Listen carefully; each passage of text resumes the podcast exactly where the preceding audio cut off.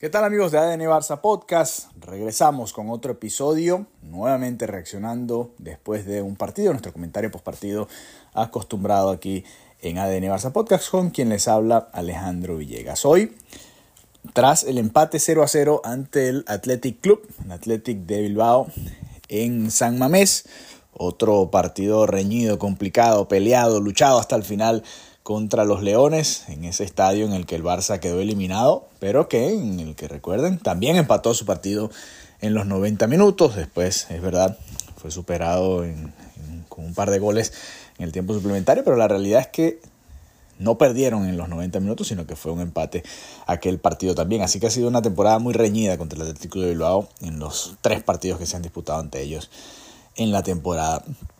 Una realidad es que se le descontó un punto al Girona, la otra realidad es que el Madrid sigue teniendo la misma ventaja ante el Barça de 8 puntos que pudieron haber llegado a ser 6 y se hubiese podido quizás reanimar esa pelea por la liga, pero la realidad es que el Barça pareciera que cada vez que va a dar ese paso o que piensa en dar ese paso no se termina de dar. Y más allá de que el Real Madrid ha estado tan valiente en las últimas semanas, la realidad es que el Barça más allá de esa goleada contra el Getafe tampoco ha podido tener la consistencia, la constancia que se necesita para pelear en este torneo. Lo decía Xavi desde la temporada pasada, la liga te va diciendo cómo está el equipo y esta es la realidad del Barça en estos momentos, un equipo que es inconsistente y que le cuestan muchísimo este tipo de partidos. Y ahora además hay que sumarle a esta ecuación pues la lesión de Pedri y de Frenkie de Jong que va a complicar muchísimo más la ecuación. A ver, eh, cuando uno lo ve en, caliente, por supuesto da la sensación de que el Barça simplemente se dejó dos puntos y dejó pasar la oportunidad. Cuando uno ve el partido, dejando a un lado quienes jugaban por el Atlético de Bilbao, que venía de disputar una semifinal el jueves, la realidad es que el partido fue muy parejo, muy, muy, muy parejo. Diría que el Barça fue superior en los primeros minutos al arranque. Después Incluso minutos antes de la lesión de Frenkie de Jong ya se había enredado bastante el partido. Y la realidad es que más allá de esa doble ocasión en la que Fermín pudo haber definido ante la salida de Unai Simón y que después yo Cancelo casi hace un golazo, Simón la para y termina eh, Geray sobre la línea evitando el gol del Barça. Más allá de eso, la verdad es que al Barcelona le costó generar ocasiones claras, disparos concisos de, de frente ¿no? al arco y entre los tres palos y eso ha sido uno de los problemas ¿no? de este Fútbol Club Barcelona, que da la sensación de que puede llegar a generar ocasiones de peligro, pero que le cuesta generarlas.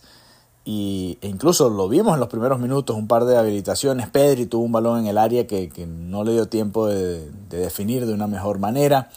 Hubo algunos remates desde fuera, el propio Lewandowski, el propio Fermín en la segunda parte, pero la realidad es que, más allá de un gran partido de Lamín, por ejemplo, o de Cancelo, que se pudo atrever a hacer ciertas cosas, la verdad es que el Barça sigue sin poder despegar completamente y queda la sensación de que no va a poder luchar este año por este título y si uno compara, por ejemplo, lo que ve del Barça y lo que ve con otras ligas y, equipos de otras ligas que están todavía vivos en Europa, pues la verdad es que no es, eh, el panorama no luce alentador para el Barça en ese sentido. En todo caso, eh, bueno, el Napoli viene de ganarle muy bien a la Juve también hoy.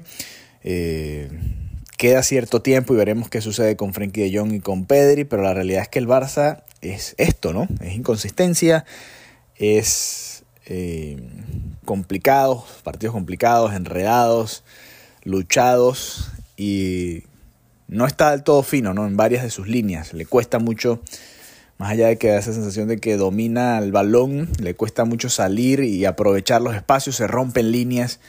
Y eh, incluso desde el propio Ter Stegen se rompen líneas y después para avanzar, eh, ahí es donde cuesta dar ese último pase, hacer esos movimientos.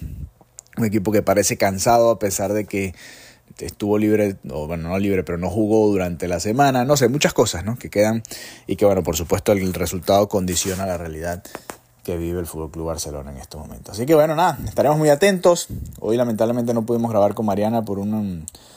Eh, no nos pusimos de acuerdo en cuanto al tiempo, pero estaremos muy atentos para tratar de llevarle a todos ustedes más episodios. Yo estoy todavía en recuperación, ya un poco mejor de lo que fue mi operación por una apendicitis y nosotros seguimos Seguimos pendientes del Fútbol Club Barcelona. El próximo partido será el próximo el próximo viernes, perdón, contra el Mallorca. No estarán Araujo ni Xavi disponibles para ese partido y el que le sigue ya será la Liga de Campeones de Europa, el partido de vuelta contra el Napoli en Barcelona. Estamos entrando ya a la recta final de la temporada y nosotros seguimos con nuestra cobertura en ADN Barça Podcast. Muchas gracias por habernos acompañado.